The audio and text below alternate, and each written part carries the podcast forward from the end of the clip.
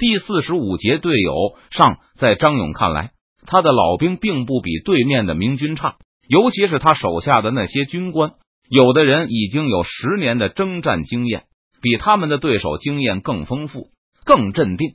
总的说来，清军老兵反应确实要稍微敏捷一点。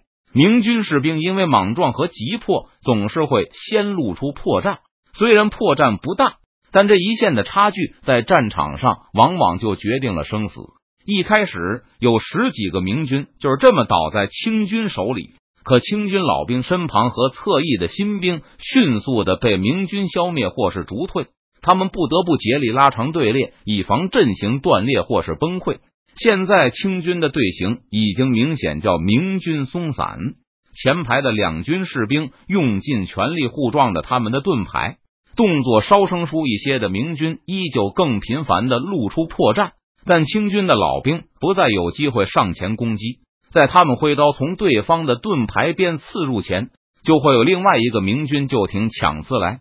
如果在碰撞中门户不稳，这一枪也能逼得清军险象环生。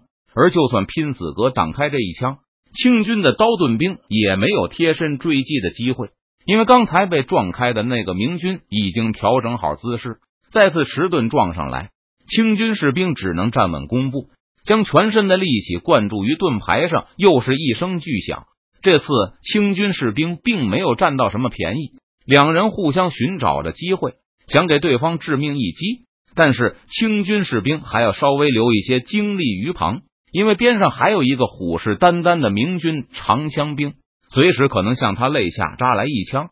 老兵对于新兵的优势是巨大的，遇上连训练都没有的流民，几乎能以一敌百。可张勇手下老兵的经验，并不能让他们以一敌三。在单打独斗时，他们可能占尽上风，但同时面对两三个明军老兵时，经验再丰富也没意义。本来在单挑中稍微占据上风的清兵。因为需要分神提防其他的明军，导致他们可处于极大的劣势。这种劣势只能靠步步后退来缓解。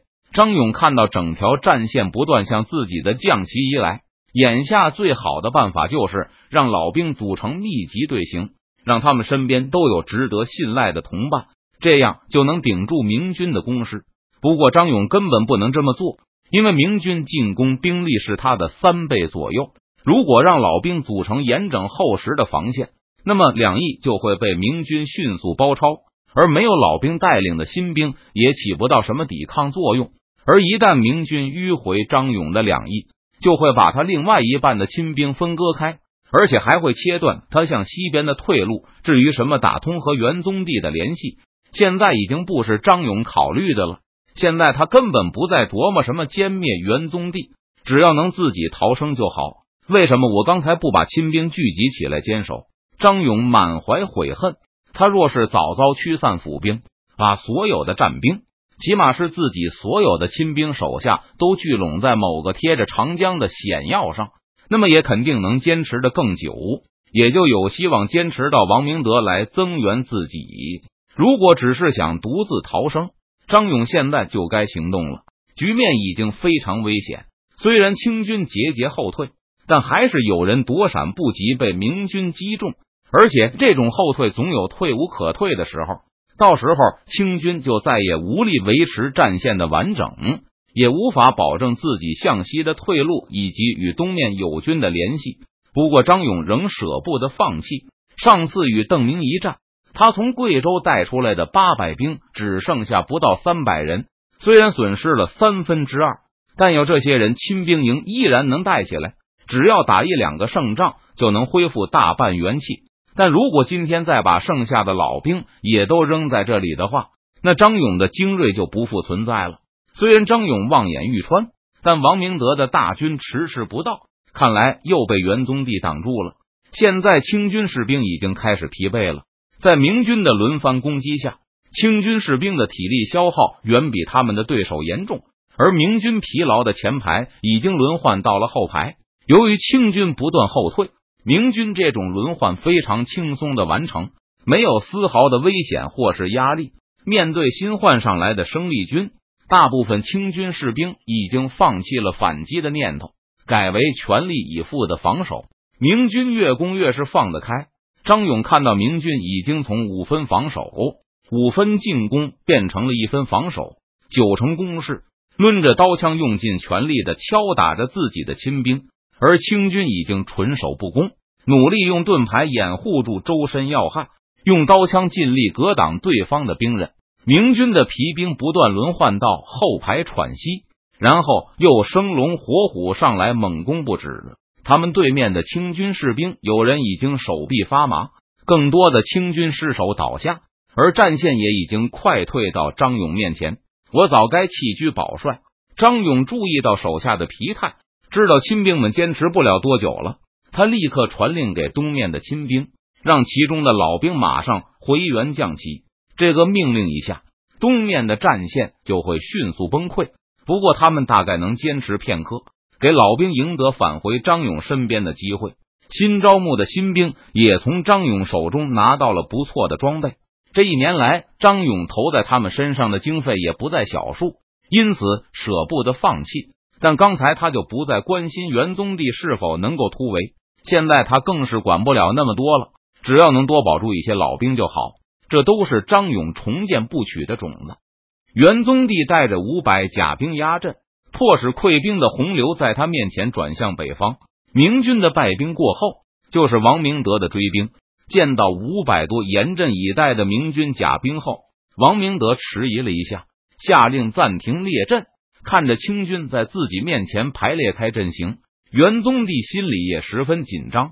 他一看就知道，对面的清军披甲超过自己两倍，而且这些都是露营。清廷直属的八旗部队还没有出现在战场上。如果清军发起猛烈进攻，元宗帝也不敢保证自己的部队能够坚持多久。现在元宗帝亲自压阵，就是为了鼓舞士气，让麾下的新兵也能英勇奋战。明军府兵崩溃后。元宗帝的阵地已经被压缩成了细细的一条线，如果再顶不住的话，那明军就会被王明德和张勇两面夹击，转眼就是全军覆灭。现在元宗帝除了担心眼前外，还担忧张勇会趁机从背后杀出来。那里的军队本来也不如张勇的亲兵精锐，元宗帝本想仗着人多势众牵制住张勇，但现在人数既不多，还没有主帅压阵。万一张勇舍命突击，元宗帝很担心背后的战线也会出问题。不过张勇并没有这么做。之前看到王明德的狼烟后，他就认为此战必胜，而且还隐约猜到了王明德想让他啃骨头，自己吃肉的念头。因此，观察到元宗帝离去后，张勇并没有积极反击，而是希望王明德猛攻会迫使元宗帝拿出全部禁卫和王明德火拼。这样局势就能变成王明德啃骨头，张勇吃肉。为了鼓励元宗帝继续从自己对面抽调兵力，张勇竭力装出一副人畜无害的模样，连擂鼓都停了。王明德排列好阵势后，他周围的军官也都看清元宗帝的实力。看着那杆高高的红旗，王明德的部下都跃跃欲试，纷纷向他请战，定为将军，把元贼擒来。不急，不急。王明德一点也不着急，微笑着给心腹分析起来。这就是元贼的禁卫。现在他被我们和张提督包围在这里，为了解围，元贼的后军一定会设法解围，但他们肯定打不进来。张提督的兵马也不是吃素的，指着前方的元宗帝的大旗，王明德说道：“如果元贼有信心带着禁卫冲出去，那他还会在这里吗？现在不过是心存侥幸。”指望后军能扰乱张提督的战线，给他的禁卫逃生的机会罢了。不过张提督身经百战，岂会轻易露出破绽？让袁家副都统再把火炮给前面派上来。王明德说道：“他计划向对面的元宗帝炫耀兵力，让对方意识到待在这里必死无疑。这样，元宗帝只好孤注一掷，拼死向张勇发起突击，尝试把自己的禁卫救出去。”哼！王明德观察着明军的阵地，脸上的微笑变成了冷笑。张提督啊，莫以为我不知道您打着什么心思，这是想让我硬拼元宗帝，您来拾便宜吧？这可是我来增援您呢，您还这么算计，也太不地道了吧？当元宗帝突围失败后，他本人也就只有抛弃禁卫，向北逃生一条路了。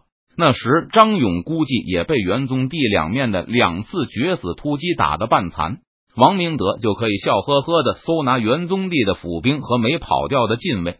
其他几个同行的露营将领也很有默契的按兵不动，差不多是明军三倍的露营，坐等着袁家文毕的火炮增援，必胜的仗还有火炮支援，可以少损失。大部分露营将领都在为一会儿抢夺战利品的大赛养精蓄锐了。他们并不知道，这时张勇已经遭到了明军的猛攻。在袁家文弼把火炮给前线派上来的这段时间里，张勇的形势急转直下，已经起不到阻断明军退路的作用了。又等了一会儿，王明德看到八旗兵带着虎蹲炮从后方赶来，元宗帝该死心了吧？他该明白，只有突围才有生路了。王明德满面笑容的看着八旗开始安置火炮。心里美滋滋的琢磨着如何行动才能从露营同僚手中抢到最多的俘虏。而此时在西线，张勇的东线已经崩溃。虽然跑回来一部分亲兵驰援，但明军还是打到了他的旗帜下。部署在他西面的那些残兵败将见张勇都要顶不住了，满脑子都在琢磨着投降是否能求得一条活路。而更北面的陆营已经放弃，学着胡文科的榜样。丢盔弃甲的逃向山林深处。